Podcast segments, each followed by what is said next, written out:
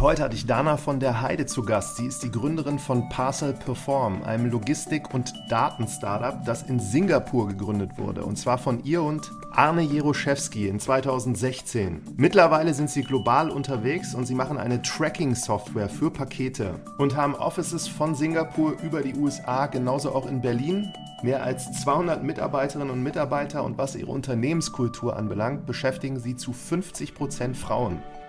Groß geworden sind sie in puncto Marketing und Vertrieb vor allem durch Events, also immer eine kluge Auswahl von Events, wie zum Beispiel Messen, Konferenzen, die sie besucht haben. Und Dana verrät auch einige Tipps und Tricks, auf was man achten sollte, wenn man eine Konferenz besucht oder daran teilnimmt. Und als zweites haben sie mittlerweile einen LinkedIn-Account, der 23.000 Follower hat. Und ich lade euch herzlich ein, diesem zu folgen, um mitzubekommen, wie B2B Content Marketing für ein Logistik-Daten-Software as a Service Startup im Internet funktioniert. Und nun ganz viel Spaß mit Dana und Parcel Perform.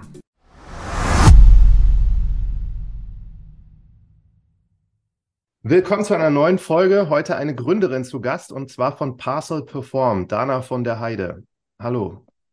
Hallo Martin, vielen Dank, dass ich dabei sein kann.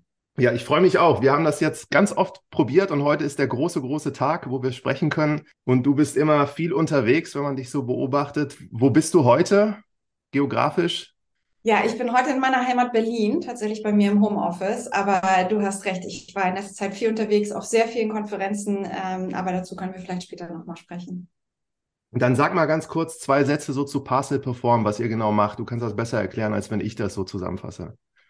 Genau, also in Lehmann, was wir machen bei Pass Perform ist, wir sagen allen, wo ihre Pakete sind. Ähm, was heißt das? Ähm, wir haben vor sieben Jahren gestartet, aggregieren Sendungsverfolgungsdaten über 1000 Logistiker weltweit. Das heißt, all die Informationen, die man bekommt zum Status seines Paketes, wo das gerade ist. Wir standardisieren die Daten und wir helfen dann ähm, E-Commerce-Händlern, Marktplätzen oder auch den Logistikern selbst, diese Daten einmal an besser an ihre Kunden zu kommunizieren. Man kennt das, wenn man so eine E-Mail bekommt von Zalando oder Wayfair, die einem sagen, wann ein Paket ankommt, aber auch intern die Daten besser zu verarbeiten. Sehr gut. Also Logistik ist heute so unser großes Thema und insbesondere auch Daten, Logistik, Daten. Da freue ich mich total drauf. Bevor wir dazu kommen, wäre großartig auch nochmal so du als Person. Du bist aus, aus Berlin, hast du gesagt, Heimat. Was hast du vorher gemacht alles, bis du gegründet hast? Ja, gute Frage. Genau, ich bin eine der wenigen Berlinerinnen, die es angeblich immer in Berlin nur noch geben soll. Ähm, ich bin hier geboren.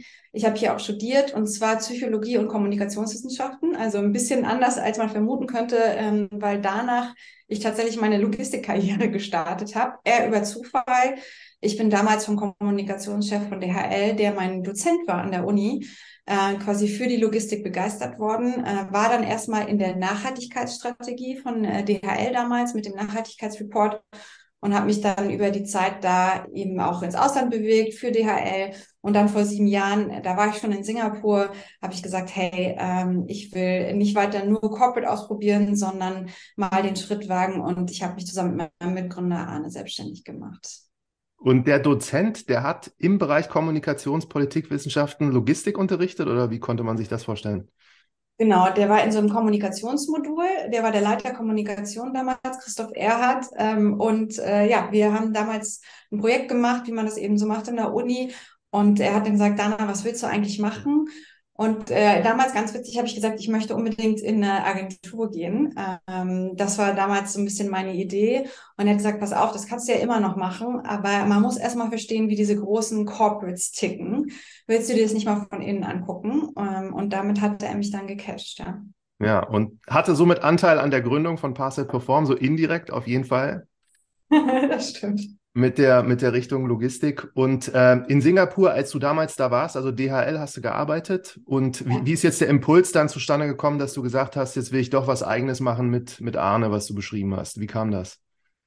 Ja, genau. Also ich war seit 2012 in Asien, ähm, habe jetzt aber vor sieben Jahren erst Passperform gegründet. Das heißt, ich war schon eine Weile da und fand halt in Asien das ganze Thema E-Commerce total spannend. Ne? Also nochmal eine ganz andere Dynamik in dem Thema, ganz anderer Wachstum, auch eine viel höhere Komplexität, aber auch ganz viel, ganz hohe An und andere Anforderungen von den Nutzern. Und es war wirklich vor allem auch so meine persönliche Erfahrung. Du warst in Singapur, hast Sachen bestellt online und ganz viel davon kommt aus China, aus Vietnam. Und wenn dir dann so ein E-Commerce-Händler sagt, was der Status von deinem Paket ist, aber ist alles in einer Sprache, die du nicht verstehst, dann ist es erstmal keine gute Erfahrung. Jetzt war ich eh schon in der Logistik, habe also bei DHL ähm, auch lange nachgefragt, habe gesagt, hey, können wir dafür nicht eine Lösung entwickeln? Aber natürlich hat jeder Logistiker seine eigene Tracking-Plattform, aber jeder Online-Händler arbeitet mit ganz vielen Logistikern. Das heißt, wenn man denen helfen will, dann muss man sozusagen so eine Metaebene drüber bauen. Und das war dann die Idee für Parcel Perform. Und wir haben gesagt, hey, da muss es doch irgendwie eine bessere Lösung geben. Haben wir nicht gefunden, also haben wir sie gebaut. Und dann gekündigt. Und dann gekündigt, genau. Ähm, gar nicht so ein einfacher Schritt, wie das halt so ist. Man denkt lange drüber nach, ähm, aber irgendwann dann den Schritt gegangen ähm, und äh, ja, bis heute nicht bereut. Habt ihr das denn damals validiert in irgendeiner Form, sodass das äh, funktionieren kann mit MVP-Bau oder ähnliches? Ja, wir hatten halt den Vorteil, dass wir schon aus der Logistik kamen. Das heißt, das ganze Thema Sendungsverfolgung war uns relativ vertraut. Ähm, und wir hatten natürlich auch äh, die Gelegenheit, mit Kunden bei DHL viel zu sprechen und haben dann halt auch immer mal wieder gefragt, wie wäre es eigentlich, wenn es jetzt nicht gelb oder in Farben deines Logistikers wäre. Und das fanden alle wirklich sehr spannend. Von daher haben wir damals, als wir angefangen haben zu bauen, gar nicht unbedingt ein MVP gebaut, sondern äh, wir hatten Glück, das, was wir gebaut haben, ist immer noch sozusagen die Codebasis von Parse Perform. Wir haben also nichts bauen müssen, was wir später weggeschmissen haben, ähm, aber wir hatten auch großes Glück mit unserem CTO. Ähm, ich erzähle die Geschichte immer gern. Unser CTO, heutiger CTO, war unser allererster Entwickler.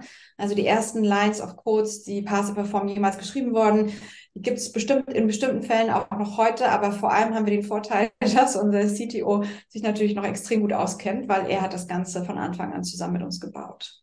Und er kam auch aus Singapur. Äh, unser CTO kommt aus Vietnam. Das ist vielleicht auch noch so eine Spezialität von uns. Ähm, wir haben unsere Zentrale nach wie vor in Singapur, haben da auch äh, viele von unseren globalen Teams, auch das Thema Marketing. Aber unser Entwickler, ähm, auch gerade um wirklich an neue Talente zu kommen, das Team relativ gut skalieren zu können, ähm, haben wir in Vietnam gesucht. Da war auch dann sozusagen automatisch unser zweites Passe Perform Büro. Wir nennen das heute Passe Perform Tech Hub. Und da sitzt unser Entwickler mit äh, fast 100 Leuten, ähm, viele von unseren Entwicklern, auch unser Kundenservice-Team. Und ja, direkt von Anfang an waren sie da. Äh, liegt vielleicht auch ein bisschen daran, dass äh, ich extrem gerne in Vietnam gereist bin. Auch da das Thema Diversity sehr hoch stand. Also als Frau, als Gründerin eine Firma ähm, aufzubauen, deutlich einfacher war als vielleicht in anderen Ländern, die man so kennt.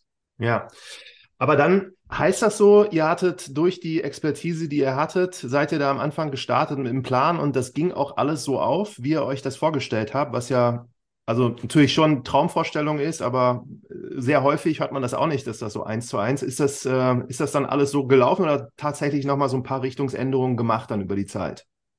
Ja, die große Frage des Pivots, äh, haben wir mal das Geschäftsmodell komplett auf den Kopf gestellt? Tatsächlich nicht. Also es geht immer um das Thema Sendungsverfolgung, was man da machen kann. Wir hatten am Anfang das starke Gefühl, dass man unbedingt sozusagen diese Endkonsumentensicht mit abdecken muss. Also wie bekomme ich meine Benachrichtigung? Und das sollte doch eigentlich alles auf der Webseite des Händlers stattfinden und man sollte nicht weggeschickt werden. Wir haben dann im Lauf aber auch super schnell gemerkt, zum Beispiel, dass intern die Head of Logistics, die Supply Chain Leute oft selber keine Visibilität hätten und dass vor allem auch der Kundenservice zum Teil selbst noch auf die Seiten von den Logistikern guckt, um zu sehen, was da eigentlich los ist. Und haben insofern uns dann sehr stark weiterentwickelt, dass wir gesagt haben, genauso wichtig wie die Kundenerfahrung nach außen ist, muss auch das Management innen sein. Und das war für uns zum Beispiel ein super großes Learning. Die andere Sache, super spannend, in Zeiten von Corona haben wir nochmal eine zweite Brand gelauncht. Parcel Monitor heißt das Ganze. Und das ist, ähm, was wir nennen, eine Community, wo einmal Endkonsumenten ihre Pakete verfolgen können. Also wenn du jetzt das einfach suchst und dein E-Commerce-Händler dir keine gute Erfahrung gibt, aber zum anderen auch, wo wir sozusagen die Professionellen zusammenbringen, damit sie datenbasiert Entscheidungen treffen können. Und das war zum Beispiel was, das haben wir am Anfang gar nicht so stark als Need im Markt gesehen, aber über die Zeit und gerade auch Corona, wo keiner mehr auf Events gehen konnte, sich austauschen konnte, war es halt super wichtig, ein Forum zu bieten, wo die Leute sich miteinander connecten können, Best Practices scheren. Und dafür haben wir dann ähm, über, über die Zeit von Corona auch äh, Parser Monitor gegründet. Mhm. Ja, sehr interessant. Und ähm, wenn jetzt Corona so sagst, also ich hätte das später jetzt eigentlich im Podcast mal gefragt, ähm, das ist ja so inmitten dann quasi so von, von heute, 2016, als ihr gegründet habt, dann war 2020 so Corona, ihr wart Vietnam, Singapur, damals in Berlin auch schon. Was hat das mit euch gemacht und was ist da passiert so? Ja, es war ein ziemliches Abenteuer. Ähm, ich fange mal mit den äh, wirklich sehr positiven Seiten an. Ich traue mich das manchmal gar nicht zu sagen, aber für uns war natürlich dieser Push in Corona hin zur Digitalisierung, deutlich mehr E-Commerce-Volumen. Der Paketmarkt äh, wächst stärker als der äh, runterliegende E-Commerce-Markt. Das heißt, unser Geschäft ist einfach durch die Decke gegangen nach so ein paar Monaten der Unsicherheit. Äh, hat sich jeder Online-Händler gedacht, Mensch, okay, Kundenerfahrung, ich muss wissen, wo das Zeug steckt, der Suez-Kanal, alles war quasi blockiert. Das heißt, es gab umso mehr die Need dafür, dass wir mehr Visibilität in der Logistik haben. Das war so das ganz spannende, tolle für uns als Geschäft, aber gleichzeitig natürlich auch super schwierig. Ja? Ich bin jemand, der extrem gern mit Leuten persönlich zusammenarbeitet. Ich war damals in Australien tatsächlich auf einer Konferenz, so zwei Tage bevor sie Australien zugemacht haben. Bin dann noch mit dem letzten Flieger nach Singapur, dachte, na gut, die Australier, die nehmen das ja so ernst. Naja, gut, ein paar Wochen später hat Singapur ja extrem strenge Maßgaben rausgegeben. Ähm, das heißt, man durfte kaum äh, die Wohnung verlassen, nur an einem vorgegebenen Tag, nur für ganz kurze Zeit. Wir mussten unsere Büros komplett zumachen. Ich konnte nicht einfach nach Deutschland fahren und schon gar nicht wieder zurück nach Singapur. Das heißt, hier unsere Expansion zu leiten. Wir waren mitten im Fundraising. Und äh, wir haben auch noch versucht, unser USA-Büro ähm, zu öffnen. Und USA war ja komplett zu für Europäer. Äh, hat also noch eine ziemlich lange Zeit gebraucht. Ich bin nach einer Weile das war auch der Grund, warum ich dann von Singapur nach Berlin gezogen bin, weil ich gesagt habe, okay, also persönlich muss ich, brauche ich ein bisschen mehr Freiraum, aber ich brauche auch mehr Nähe zu unseren wachsenden Märkten. Ähm, und bin dann aber auch erst super spät tatsächlich zum ersten Mal in die USA geflogen. Hm. Aber Herausforderungen so, so international, wie ihr aufgestellt wart, wahrscheinlich einiges so an Problemen, die ihr da anfangs meistern musstet, aber dann auf jeden Fall sehr positiv gelaufen für die Nachfrage, was da von euren Kunden kam. Ja, genau. Ja. Und Nochmal jetzt ein paar Schritte zurück. Also wir haben jetzt total übersprungen, so wie es dann damals äh, wirklich mit euch dann weiterging, als ihr gegründet habt. Wer war denn der erste Kunde, der dann euch geglaubt hat? Der erste Kunde, ähm, der wirklich namhafte Kunde war ähm, eine, eine Firma, der ist Love Bonito. Die sind in Singapur ein ganz angesehener Female Fashion Retailer. Ähm, für äh, ja die asiatischen Kolleginnen, die waren immer sofort begeistert und das war so ein bisschen unser erster Use Case.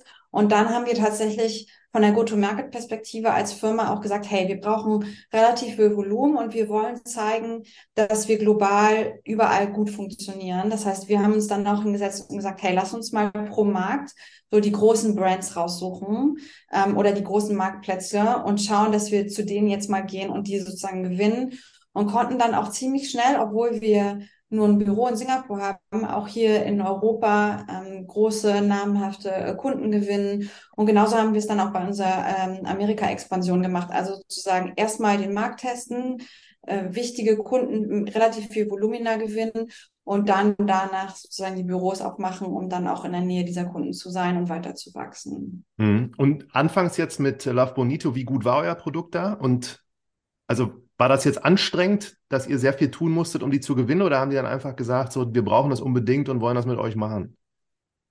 Gut, man weiß ja sozusagen, als wir angefangen haben zu entwickeln, ging es halt darum, wir sind halt eine Datencompany. Das heißt, wenn wir keine Daten haben, dann können wir auch keinen Service verkaufen. Also jeder, ich sage immer, es ist relativ einfach, eine schöne E-Mail zu bauen, die irgendwie gut designt aussieht. Aber wenn man nicht weiß, wann man den Kunden benachrichtigt, ähm, was der Trigger und Auslöser ist, dann ähm, ist es eben nur halb so gut. Das heißt, für uns war das Wichtigste, erstmal möglichst viele Daten in die Plattform zu speisen. Und dafür brauchten wir möglichst viele Anbindungen von Logistikern. Inzwischen haben wir über 1000 verschiedene Logistiker integriert, also das größte Portfolio, das man aktuell auf dem Markt findet. Das war am Anfang natürlich nicht so. Aber bis heute haben wir immer noch den Ansatz, dass wir sagen, hey, wenn wir einen Kunden finden, der einen Logistiker hat, den wir noch nicht haben, dann integrieren wir den. Und zum Glück können wir halt mit Hilfe von unserem äh, vietnamesischen Team das auch super schnell machen, weil wir tatsächlich es auch geschafft haben, dass unsere Kollegen im Schichtsystem arbeiten. Das heißt, bei uns ist 24 Stunden jemand online, der auch das Produkt weiterentwickelt und dann zum Beispiel auch neue Integrationen mit uns launcht. Mhm. Und dann habt ihr quasi angefangen, erstmal überhaupt diese Datenpunkte zu generieren, indem ihr die ganzen Partner da akquiriert habt. Genau. Ja, und um das nochmal so zusammenzubringen, also wenn wir das mal an einem Beispiel so exemplarisch durchgehen können, wer ist so ein größerer Referenzkunde, den man kennen könnte, so aus hier vielleicht unserer Gegend? Äh, Mr. Specs ist zum Beispiel äh, ein, Super ein gutes gut. Beispiel. Ja. Brille. Der gute Brillenhändler Mr. Specs. Und wenn der ja. jetzt online eine Bestellung bekommt, Also Kunde bestellt da, was passiert dann im Hintergrund ab sofort mit euch? Genau, also der Kunde bestellt, ähm, das wird dann natürlich an dein Warenlager weitergegeben und das Warenlager äh, kreiert dann ein Paket. Ähm, in dem Moment wird es auch in unser System übertragen. Das heißt, wir haben eine Bestelleingangsbestätigung, wir wissen, dass das Warenlager das verarbeitet und ab dem Moment kann dann der Kunde auch auf mrspecs.de ähm, oder auf irgendeins der anderen Länder gehen und sieht ein Update zu seinem Paket. Das heißt, es ist nochmal deutlich frühere Erfahrung, als man das sonst kennt, weil sonst muss man warten, bis das Paket überhaupt beim Logistiker ist. Mhm. So bekommt der Kunde direkt nach dem Checkout schon mal ein Update, was jetzt der Status ist. Und ab dem Moment, wo das an den Logistiker übergeben wird, ähm, äh, greifen wir alle Daten ab, zeigen das auf der Mr. Specs Webseite in den elf verschiedenen Ländern, in denen die live sind. Das heißt, auch wenn mal was länger dauert, nach UK gibt, dann hat der Kunde trotzdem auch volle Visibilität. Und damit der Kunde nicht immer nur selbst gucken muss, äh, schicken wir natürlich auch Benachrichtigungen an den Endkonsumenten zum Status seines Pakets, auch wenn mal was schief läuft. Ähm, auch da ganz wichtig, vertrauensbildende Maßnahme, den Kunden das zu kommunizieren, ähm, dass aber auch der Kundenservice diese interne Sichtweise hat und auch das Logistikteam von Mr. Specs, die sich dann angucken können, wie viel Volumen, welche Herausforderungen gibt es, wo ist jetzt gerade vielleicht ein Delay und dann damit auch deutlich bessere Entscheidungen treffen können. Und der Dienstleister, den Mr. Specs jetzt sonst hätte oder haben könnte, das wäre zum Beispiel DHL. Und dann hättet ihr das eingebunden in die Plattform und dann müsste der gar nicht mehr an die Kunden DHL-Updates schicken, sondern die können sich das dann auf Mr. Specs anschauen. Genau, also für alle Logistiker, mit denen die zusammenarbeiten. Und der Punkt ist halt, erstens kriegst du halt deutlich frühere Visibilität, also musst nicht warten, bis mal das Paket beim Logistiker ist, sondern hast gleich nach dem Einkauf, siehst du die Events.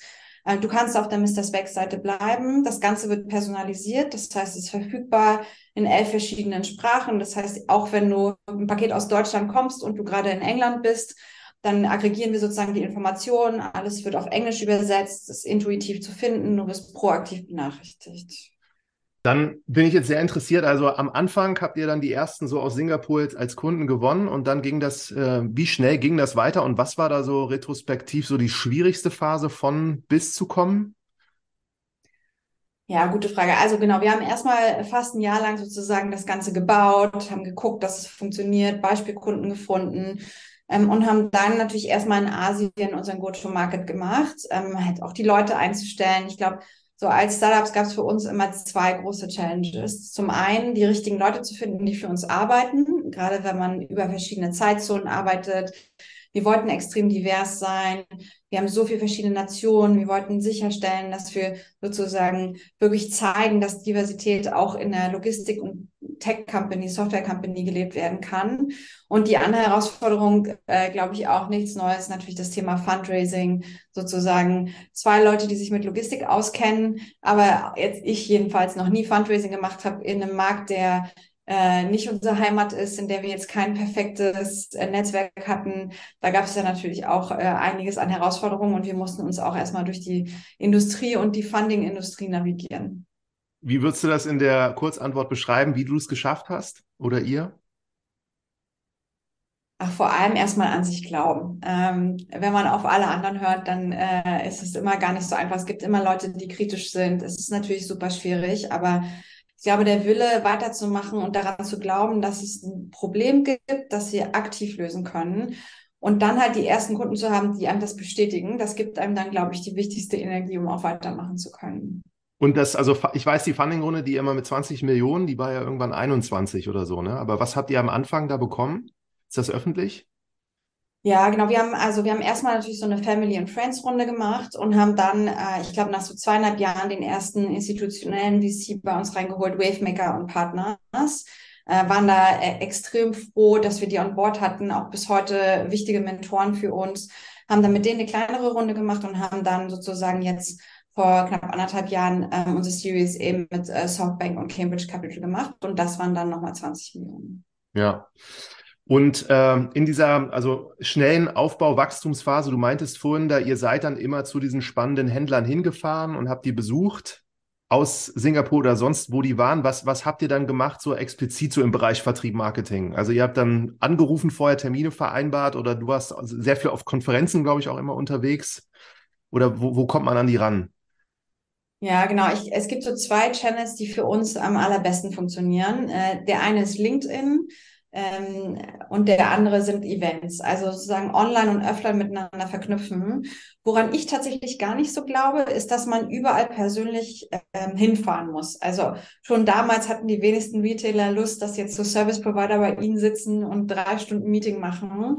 Ähm, das ist natürlich jetzt durch die Corona-Pandemie und das ganze Virtual Meetings nochmal äh, deutlich stärker geworden. Aber in den wenigsten Fällen brauchten wir, mussten wir sozusagen vor Ort sein. Ich glaube, was wichtig ist, ist, dass man in der gleichen Zeitzone ist und die richtige Sprache spricht und dass es irgendeinen Angelpunkt gibt, wo man sich dann doch mal persönlich trifft, weil am Ende macht man die Deals mit Persönlichkeiten, die auch nur gut ihren Job machen wollen, die aber zum Teil auch ein Risiko eingehen, wenn sie mit einem Startup zusammenarbeiten, das jetzt vielleicht äh, damals auch nicht so groß am Markt war.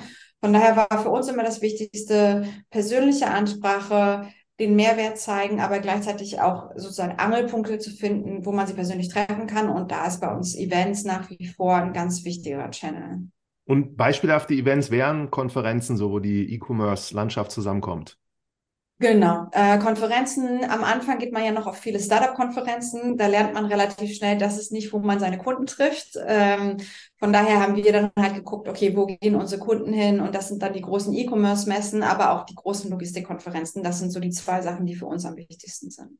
Kannst du mal beschreiben, wenn ihr auf so eine Messe geht, auf was ihr so achtet und was man da machen muss, damit die Messe erfolgreich so wird? Ja, super gerne. Ähm, also gut, ähm, erstmal muss man sich überlegen, wie geht man zur Messe? Als Teilnehmer nur ist es natürlich ganz spannend und man lernt wahrscheinlich viel. Aber wenn man wirklich was verkaufen will, ist in unserer Erfahrung oft wichtig, dass es so eine Art Meeting Point gibt. Entweder hat man da vorher, kennt man sich ein bisschen aus, weiß man, wo man hingeht, aber was für uns immer extrem gut funktioniert, ist einen Stand zu haben. Und wenn man es sich leisten kann und es ins Konzept passt, dann am besten noch eine Präsentation. Weil wenn die Leute einen sehen, wie man auf der Bühne was präsentiert, dann bekommt man nochmal deutlich mehr Zulauf. Und wenn man dann einen festen Stand hat, wo die Leute vorbeikommen können, das funktioniert aus unserer Sicht wirklich mit weitem am besten. Mhm. Jetzt glaube ich auch nicht daran, dass man einfach auf eine Konferenz geht und dann mal guckt, wer so vorbeiläuft, sondern man muss das natürlich entsprechend vorbereiten. Das heißt, wenn man in einem Markt schon ein Netzwerk hat, Leute kennt, vorab schon Termine machen, mit denen verabreden. Wichtig, dass deine Mitarbeiter, ähm, bei uns geht es natürlich auch viel um das Thema Branding, ähm, wir tragen oft T-Shirts, wo unser Firmenname draufsteht, damit die Leute auch wissen, wer du bist. Das sind so kleine Sachen, die in unserer Erfahrung immer extrem helfen, um gut vorbereitet in so ein Event zu gehen. Und dann auch ganz wichtig, Follow-up machen. Man, äh, nach dem Event ist vor dem Event mit den Leuten auf LinkedIn connecten, ähm, sicher gehen, dass man ihre E-Mail-Adresse bekommt. Das ist ja nett, wenn man mit jemandem redet, aber wenn man dann nach dem nichts schicken kann, dann wird es halt auch schwierig. Ja, und am Anfang, als ihr jetzt noch nicht so viel Geld hattet, das kostet ja auch einiges, so sich so einen Stand zu mieten da. Und wenn du jetzt auch sagst, man kann sich da so einen Speaker-Slot buchen, habt ihr das am Anfang ein bisschen anders gemacht? Also war da irgendwie ein bisschen Kreativität drin, dass du da. Ja, ja, genau. Also ich glaube, vor allem ist wichtig, erstmal überhaupt ein Gefühl zu bekommen, man sollte investieren, aber man muss halt in die richtigen Events investieren. Jetzt hatten wir wiederum den Vorteil, wir kamen halt schon aus der Industrie. Das heißt, ich hatte ein relativ gutes Gefühl, auf welchen Konferenzen ich schon mal war, wo viele Leute waren, wo es vielleicht Sinn macht zu investieren. Bei den E-Commerce-Konferenzen am Anfang war es auch wirklich ganz anders. Und da sind wir ganz oft äh, mit äh, T-Shirts und unseren Visitenkarten vorbei und waren erst einmal da, um zu gucken, hey, lohnt sich das, bevor man dann in Stand investiert. Und bis heute auch die Frage, ja, nur einen Stand haben, aber wenn der an einer blöden Location ist, ganz am Anfang, wo alle einmal vorbeigehen, aber kein Kaffee und nichts zu essen in der Nähe ist, sodass sie nicht so oft daran vorbeilaufen, dann ist vielleicht, obwohl es ein super Event ist, auch nicht der richtige Invest. Also da immer gut testen und auch viel rumfragen, haben wir am Anfang auch gemacht. Ja, das sind gute Tipps. Und mit LinkedIn, der andere Kanal, was macht er da oder was habt ihr da so gut gemacht, dass es für euch funktioniert hat? Ja, ich glaube halt, dass es einfach gut ist, Präsenz zu zeigen und ähm, quasi auch dediziert nach den Usergruppen, mit dem, die man supportet, Content zu entwickeln. Das heißt, wir haben jetzt einen relativ aktiven LinkedIn-Account. Ich glaube, so auf unserer Company-Seite haben wir jetzt so 20, 23.000 Follower. Ähm, und da natürlich aktiv einfach mal die Leute einladen und dann auch gucken, dass die Informationen, die man da bereitstellt, relevant sind. Jetzt haben wir verschiedene Nutzergruppen. Äh, man sagt ja immer das Thema ICP. Wer kauft eigentlich dein Produkt? Bei uns kann das der Kundenservice sein, kann das das Logistikteam sein, kann das auch das Marketingteam sein. Und da sozusagen alles in einen Post wird nicht funktionieren, sondern man muss sich wirklich überlegen, an wen richte ich mich jetzt damit. Ähm, ich glaube, das macht einen großen Unterschied. Viel die äh, Bekannten, die man dann trifft oder Leute, mit denen man im Sales-Prozess ist, auch auf den Account einladen. Das heißt, selbst wenn man jetzt nicht aktiv E-Mails schickt, ab und an sehen sie dann doch mal ein Update. Und ich versuche natürlich auch persönlich relativ aktiv auf LinkedIn zu sein und äh, zu schauen, dass wir nicht nur über die Firma reden, sondern auch über andere Aspekte des Gründens um sozusagen mit den Leuten in Kontakt zu treten. Und am Ende, äh, so war es ja bei uns beiden auch, gibt es dann doch immer noch eine Connection und jemand sagt, du hör mal, ich habe mal mit dem und dem gesprochen, der macht so und sowas, das könnte doch für euch interessant sein. Ja, absolut. Dann, also 23.000 Follower sind auf jeden Fall eine Menge und die kommen vermutlich aus der ganzen Welt. Ihr habt da ja. einiges äh, an Zeit investiert, um das da jetzt auch aufzubauen. So gab es jetzt rückwirkend dann bestimmte so Events, wo du nochmal sagst, das war für uns so einfach äh, game changing oder es hat einfach viel verändert, weil da etwas passiert ist, so was nochmal so Wachstum beschleunigt hat? Ja, die Frage ist halt immer, worauf man optimiert. Ne? Also größter Gamechanger für uns die Corona-Phase, weil ganz viele Leute sozusagen nach einem Service für uns gesucht haben. Wenn wir jetzt mal überlegen, wo haben wir am meisten LinkedIn-Follower, da funktioniert halt Presse besonders gut. Ja, das Feature bei deutschen Startups oder in der Gründerszene gibt dir natürlich in einem bestimmten Markt auch sehr viel Auftritt. Das heißt, das ganze Thema Presse hat für uns immer extrem gut geholfen. Auch Podcasts ähm, funktionieren für uns gut. Die Leute hören davon, denken sich, Mensch, da folgen wir mal. Vielleicht könnte das ja irgendwann mal spannend sein. Ähm, was zum Beispiel für mich persönlich auch gut funktioniert, ist natürlich Events. Also natürlich habe ich auf meiner Businesskarte einen QR-Code, äh, heutzutage will keiner mehr die Businesskarte haben, weil das nicht besonders nachhaltig ist. Dem stimme ich auch überein. Aber dann hat schnell so ein QR-Code äh, ready zu haben, der dann in meinem Fall auch auf mein persönliches LinkedIn-Profil connected. Mhm. Das hilft dir dann natürlich auch deutlich mehr Follower zu haben und dich mit mehr Leuten zu connecten. Mhm. Also so als bescheidenes Feedback würde ich sagen, du hast jetzt gerade so ein paar Presseartikel genannt, die ich jetzt gar nicht so von der Reichweite als so hoch erachten würde. Aber wenn man euch so googelt und dich, dann findet man ja von Handelsblatt über Berliner Tagesspiegel und ich weiß gar nicht, wie das in den anderen Ländern ist. Und da ist auch so die Frage, wie habt ihr es geschafft, da so reinzukommen und da auch die, die Journalisten zu begeistern, dass die da halt immer wieder drüber schreiben, auch so bei beispielsweise Tagesspiegel. Das ist ja jetzt ähm, für Logistiker, weiß ich jetzt nicht so das Zielmedium, aber die schreiben trotzdem dann über euch.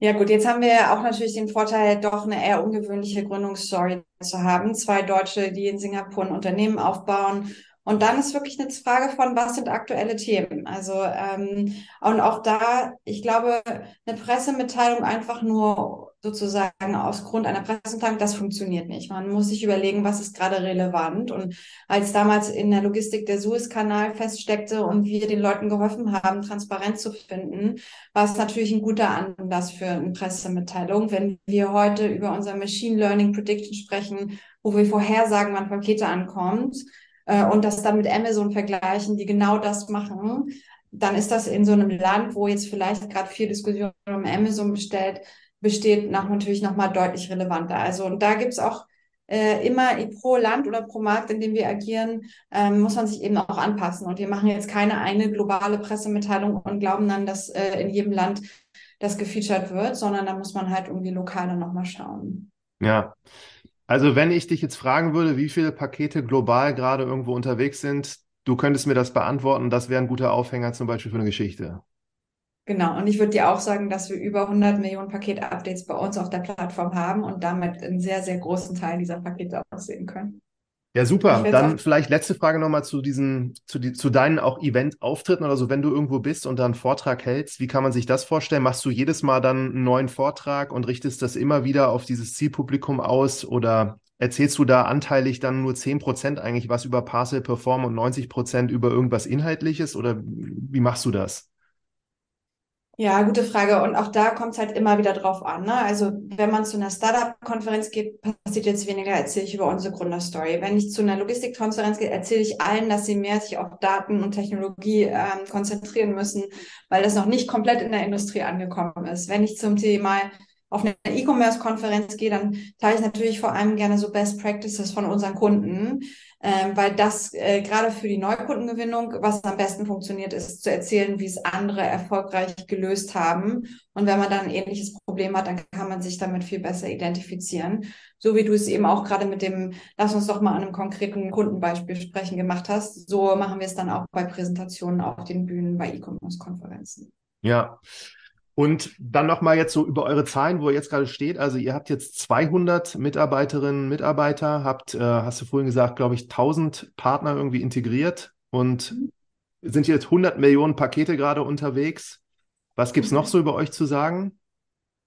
Ja, eine Zahl, die mir wichtig ist, ist, ähm, dass wir wirklich versuchen wollen, das Thema Diversität äh, voranzutreiben und wir auch 50 Prozent Frauen sind was, glaube ich, für unsere Industrie extrem ungewöhnlich ist. Ähm, zum einen in der Logistik, zum anderen auch noch Software ähm, und dann auch noch ein asiatisches Unternehmen äh, mit der Zentrale in Singapur. Aber das war ein Thema, das mir extrem ähm, am Herzen liegt. Und zwar nicht nur das Thema Männer, Frauen, sondern auch möglichst international und divers zu sein. Das heißt, ganz viele von meinen Mitarbeitern haben jetzt vielleicht nicht den perfekten Lebenslauf. Wenn man sich meinen anguckt, dann hat er jetzt auch lange Zeit nicht nach Software ähm, und Logistik in Asien geschrien, sondern sah ganz, ganz anders aus. Ähm, und gleich auch das Thema Nationalitäten. Ähm, ich habe jetzt die letzten Zahlen gar nicht präsent, aber ich glaube, wir haben 15 äh, oder 17 verschiedene Nationalitäten, ganz viele verschiedene Sprachen, die wir sprechen. Ich glaube, dass das Thema Diversität auch so wichtig ist, wenn wir über unsere globale Expansion äh, reden. Jeder Kunde, mit dem ich rede, wenn er eine andere Sprache spricht, habe ich wenigstens einen Kollegen, den ich bitten kann, dazu zu kommen. Und da dieser persönliche Aspekt macht nochmal einen großen Unterschied. Von daher genau gucken wir, dass wir nicht nur Visibilität geben, wenn es um Paketverfolgung geht, sondern eben auch darauf, dass man Unternehmen wie unseres ähm, extrem vielseitig und international aufbauen kann. Und was macht ihr so an, an, an Kultursachen? Also habt ihr jede Woche, jeden Monat eine Zusammenkunft online, wo du so erzählst? Äh, trefft ihr euch vielleicht einmal im, Jahr? Wo sitzen die Leute so meistens äh, anteilig, also prozentual am meisten? Genau, also die meisten Leute haben wir natürlich immer noch in Asien, ähm, aber haben hier auch Büros in, äh, in Berlin, in Amsterdam, in, in London, äh, in Austin, in den USA und es ist natürlich schwierig, die Leute alle über verschiedene Zeitzonen zusammenzubringen. Was wir einmal im Monat machen, ist eine Town Hall, glaube ich, super wichtig, wo wir nicht nur auch im Detail intern ähm, alle unsere Updates präsentieren, sondern vor allem ganz viele Fragen auch beantworten. Ähm, wir haben dann aber für uns auch als Unternehmenskultur noch so ein paar andere Elemente entdeckt. Zum Beispiel gibt's immer morgens ein Stand-up, Früher haben wir alle äh, ganz literally im Büro gestanden. Das geht jetzt natürlich nicht, wenn ähm, nicht alle zusammen sind, sondern einige remote. Aber es gibt jeden Tag ein Check-in, wo sich alle Mitarbeiter manchmal nach Office aufgeteilt einwählen und miteinander ein Catch-up machen können. Und jeden Freitag haben wir das Thema Retro, was das eigentlich aus dem Entwicklungsprozess kommt, wo man eigentlich am Ende der Woche sozusagen sich anguckt, was hat gut funktioniert äh, in der Codebasis im Deployment. Wir haben Retro auf die ganze Company ausgerollt und jeden Freitag, bevor wir nach Hause gehen, reden wir eine Stunde darüber, was gut war, was nicht so gut war, wie es allen Leuten geht äh, und sind da natürlich sehr flexibel. Da kann es auch um sehr persönliche Sachen gehen. Aber gerade wenn man sich nicht immer regelmäßig persönlich treffen kann, dann sind diese Foren, glaube ich, super wichtig für den Austausch. Ja, und ähm, also so von den funktionalen Bereichen jetzt, von den Mitarbeitern, wo, wo die bei euch sind, der, euer CTO, hast du gesagt, sitzt mit 100 Leuten. Also ich vermute viele so Entwickler, Daten. Und gibt es Vertrieb auch? Wie viele machen so Vertrieb, Marketing anteilig? Genau, also wir haben ein globales Marketing-Team. Wir haben das noch nicht auf die Regionen ausgerollt. Die sitzen bei uns in Singapur und dann hat sozusagen jedes Büro mehrere Vertriebler und auch Key Account Manager, weil für uns natürlich die existierenden Kunden genauso wichtig sind wie die Bestandskunden. Und die sitzen dann bei uns in den verschiedenen Regionen. Aber Marketing ist noch ein globales Team, das bei uns in der Zentrale sitzt. Vertriebler auch? Vertriebler sind in den Regionen, um wegen der Zeitzone und der Sprachen äh, super wichtig, dass wir da deutlich flexibler sind und näher am Kunden dran. Und auch wegen der Konferenzen, wenn wir da hingehen wollen, dann können wir nicht immer die langen Flüge machen. Ja, ja. klasse. Dann wo ich dich jetzt hier heute gerade nochmal da habe, also so viele auch Studierende, die sich immer für Logistik interessieren bei uns und würde dich da gerne auch nochmal fragen, so, wenn es jetzt so um die äh, spannendsten Themen geht, ne, die, die sich jetzt hier auch gerade so durch, durch Corona und all das, was jetzt wahrscheinlich in den nächsten Jahren so noch kommen wird, was, was sind das so für Themen? Und jetzt vermute so die großen Sachen wie jetzt Künstliche Intelligenz, Nachhaltigkeit, die haben damit auch irgendwas zu tun, aber wo sagst du, wenn wir heute Logistik erleben und so ein Parcel halt getrackt wird und wir wissen, wo das jetzt gerade ist, wie wird das so in ein paar Jahren sein? Hast du da einen Ausblick? Ja, super gute Frage. Also was ich total spannend finde, ist, äh, Logistik ist ja jetzt gerade in Corona irgendwie auch wieder sexy geworden, weil alle gemerkt haben, ohne die Logistik funktioniert es nicht. Das ist, glaube ich, schon mal ein gutes Argument, ähm, sich dafür zu interessieren, weil sonst kommt gar nichts an und äh, ja, die Welt bleibt so ein bisschen stehen, wie wir eben gesehen haben. Was sind so die Zukunftsthemen? Ich glaube, äh, deutlich näher am Kunden zu sein. Also das ganze Thema, äh, wir investieren super viel in Machine Learning, weil wir glauben, dass es jetzt nicht nur darum geht, dass der Logistiker dir sagt, wann das Paket ankommt, sondern dass du auch vorher sagst, ist der Kunde überhaupt zu Hause, wie will der Kunde das am liebsten haben, was sind so die Delivery ähm, Präferenzen der Kunden. Das heißt, da deutlich zentrierter zu sein und mit Hilfe von Daten und diesen Machine Learning Tools bessere Vorhersagen zu treffen, das ist, glaube ich, eins. Wenn wir um Kundennähe reden, natürlich auch das Thema ChatGPT im Kundenservice. Wie können wir irgendwie deutlich kommunikativer noch sein? Und äh, wir schicken jetzt E-Mails und SMS und vielleicht noch eine WhatsApp, aber wie können wir noch näher an den Kunden rantreten? Ähm, in der Logistik gerade ein super heißes Thema ist das Thema Retouren. Ähm, da gibt es ganz viel Diskussionen drum. Die einen glauben, dass es besser wäre, den Retouren schwieriger zu machen, damit die Leute weniger retournieren. Das ist, glaube ich, nicht die Lösung sondern wie wir Retouren für Online-Händler zum einen kosteneffizient gestalten können, aber deutlich intuitiver noch für den Endkonsumenten, damit das auch nachhaltiger ähm, ausgerollt wird. Das ist für uns zum Beispiel gerade ein super spannendes Riesenthema, über das wir uns freuen, dass wir da eine große Rolle ähm, äh, spielen können mit unserem neuen Retourenportal. Spannend. Und jetzt, wenn du so die E-Commercer bei euch als Kunden hast, gibt es da also irgendwo mal, wo du bestellt hast oder wo du weißt, die sind da ganz innovativ, wo man von der Experience her so quasi nochmal all das, was man schon kennt, wo das übertroffen wird?